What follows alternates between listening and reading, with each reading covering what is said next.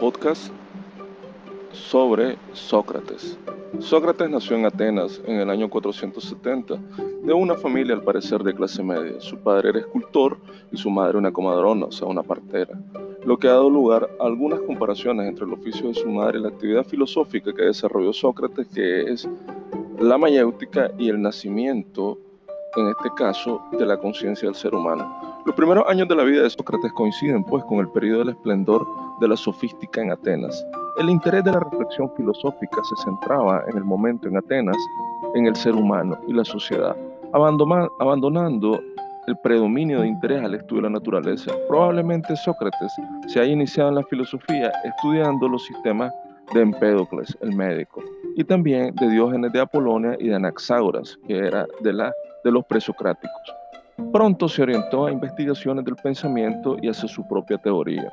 Sócrates no escribió nada, pero a pesar de eso ha tenido numerosos seguidores y creó una escuela filosófica que permitió dar una perspectiva a un nuevo tipo de corriente y marcó el inicio de toda la estructura de la filosofía clásica griega.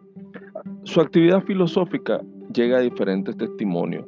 En algunos casos parecieran contradictorios, pero tenemos grandemente toda su teoría a partir de Platón y sus diálogos socráticos. A Sócrates le interesaba fundamentalmente la formación de los hombres de bien, lo que podemos denominar como el intelectualismo moral. Su actividad filosófica queda reducida, digámoslo de esta manera, a una moral práctica. El interés por las cuestiones lógicas y metafísicas no es algo que no motivaba a Sócrates. Entonces él se enfocó directamente en todo lo que era la estructura del pensamiento moral y además creó de alguna manera una consideración y un método irónico para poder hacer las preguntas. Para Sócrates responder las teorías era fundamental desde el punto de vista de la persona.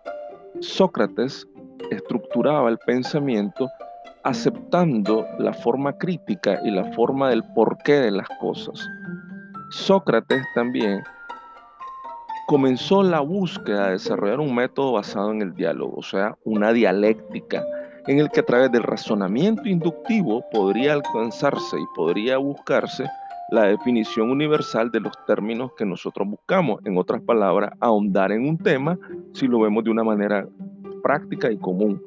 En esto, él entró en dos fases, la ironía y la mayéutica. La primera fase, en este caso la ironía, el objeto fundamental es a través de un análisis práctico, definiciones concretas y de alguna manera ese, ese ligero sarcasmo, reconocer la propia ignorancia del individuo y el desconocimiento de la definición de cómo vemos las cosas los seres humanos y ahondar nuevamente en la búsqueda de la verdad. La segunda fase consiste consistiría propiamente en la búsqueda de esa verdad, pero a través de un modelo universal, de un modelo de referencia a través de nuestros juicios morales. La dialéctica socrática fue progresando y dio definiciones que permitió ver de alguna manera lo desconcertante que se vuelve un tema cuando comenzás a profundizar en él y a preguntar constantemente por qué, por qué, por qué. Sócrates ejerce directamente influencia en el pensamiento de Platón también, que en mayor o menor medida ha sido el discípulo más reconocido y continuará su pensamiento en lo que llamamos las escuelas socráticas menores, donde comienza a promover la enseñanza de Sócrates y establecer todo lo que tiene que ver con sus propias teorías. Desgraciadamente, Sócrates fue condenado a muerte, aproximadamente alrededor de los 70 años de edad. Lo acompañaron sus amigos y fue condenado a beber la cicuta por transgredir las leyes de la ciudad por un concepto bastante complejo que es corromper el alma de los jóvenes.